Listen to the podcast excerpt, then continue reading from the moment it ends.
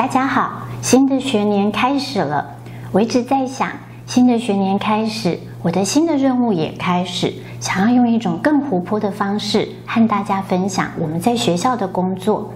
七八月份，学校里举办了两场很重要的活动。其中一场是八月八号，我们的新生父母成长营。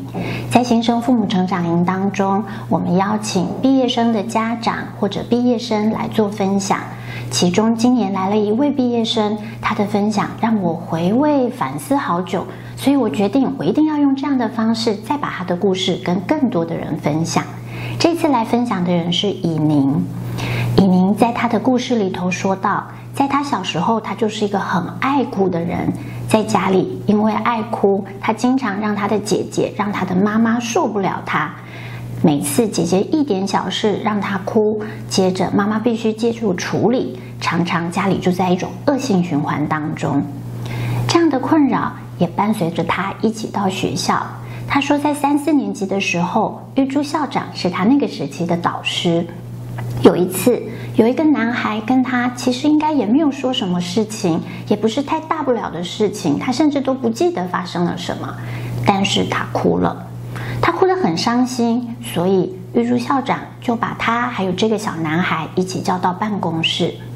印象中，他说玉珠老师把他抱在腿上，然后让他们说刚刚发生了什么事。他一边哭一边说。玉珠老师还一直拍他的背，渐渐的，他把他的难过说完了。小男孩也跟他道歉。最后呢，他还很特别的记得，玉珠校长走到办公桌旁，把抽屉拉开，拿出了两颗糖果，一颗给他，一颗给这个小男孩。那天在现场，我们大家都笑了，好像一副玉珠校长带孩子也没有太了不起，也是拿糖果出来骗。但是呢，很可爱，我们就一起听见，在他的记忆当中，原本一件很悲伤的事情，他说很特别。每当他再回想回想起这件事情的时候，那是一个橘红色的，还有着淡淡薄荷香的记忆。他带着这个记忆继续往前走。但是在他的小学七八年级的时候，他再一次发生了和同学之间的冲突。那是他非常要好的同学，这个冲突似乎没有那么快就从他的心中解决。在学校还是正常的生活，正常的学习，他也和同学和好了，但是他的心里一直很悲伤。中学时期，他离开了磊川。他觉得他要保护自己，不要再受伤，所以他的人际关系用一种相对啊、冷淡疏离的方式和人们一起相处。他经常还是想着，他很害怕，他不想要再受到友谊上面的背叛。到了大学，有一次他说他在一堂通识课程里，他突然在他的啊、笔记纸上面开始写一封信给自己，这封信。鼓励自己应该要推开自己的那道墙。当那封信写完之后，他改变了自己和所有朋友的相处方式。所以他说，这一天在父母成长营的时候，他再回来这里，他甚至带着这封信要念给大家听。大概他的分享就在这封信阅读完毕之后，先告了一个段落。我听一些家长事后跟我分享。有一些家长，他们觉得非常担心，他们觉得这孩子为什么分享这样的内容？意思是说，我们来学校都会碰到友谊上面的困难，然后带着一种伤离开磊川吗？但是很特别的是，这是一个完整的座谈，大家彼此分享。玉珠校长先给了我们一个很重要的回顾，是关于如何照顾土象孩子的情感，所以我们大家一起新学了一课，原来。土象孩子，他们非常拥抱悲伤，但是在拥抱悲伤的时候，一个难过可以慢慢的从一个困难，然后像是努力在预备出一颗珍珠一样，逐渐逐渐的使困难变成珍珠。所以，我们有没有注意到他说的故事有好长的时间点？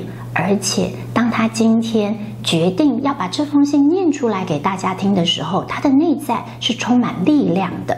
而我们当中又有多少人在生命当中会那样的去认真面对自己所遇见的困难或错误？然后，当我们写一封信给自己，觉得这件事情我要画上句点的时候，我们甚至会愿意珍藏这样的一封信，好好告诉自己我要往前走吗？答案是，必须是一种深度土象性情的人才会做到。而我们是不是愿意欣赏我们身边有这样的孩子？最后，在我们的父母成长营结束之前，啊、孩子的孩子的舅舅也是今年的新生父母，然后玉珠校长分别问了他两个问题，其中一个人问题是啊。这是一个很困难面对自我的历程。舅舅很肯定他做设计的人，最重要是要面对自己。舅舅想问他，觉得磊川带给他什么？那玉珠校长又给了他一个问题：他能不能看到这样的过程对于他的现在或未来有什么样的影响？我们很开心，我们得到了非常具鼓舞性的答案。以宁回答他说，他可以看见。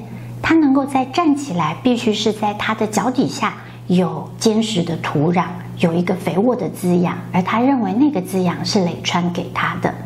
那他回答玉珠校长的问题的时候，他说：“现在他在家具设计设计公司里工作，经常他会有设计被退件的过程。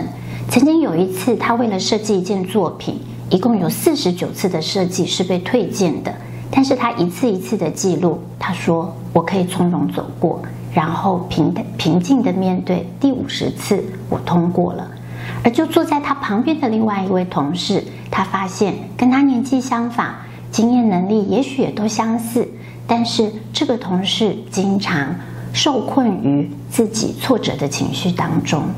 这是土象性情的孩子在成长过程当中很了不起的蜕变。很细致的，需要家长、老师一起去看见。新的一学年，我们很希望在中学生的感觉生发展上提供更多的支持。我们一起学习护理情感，支持发展意愿。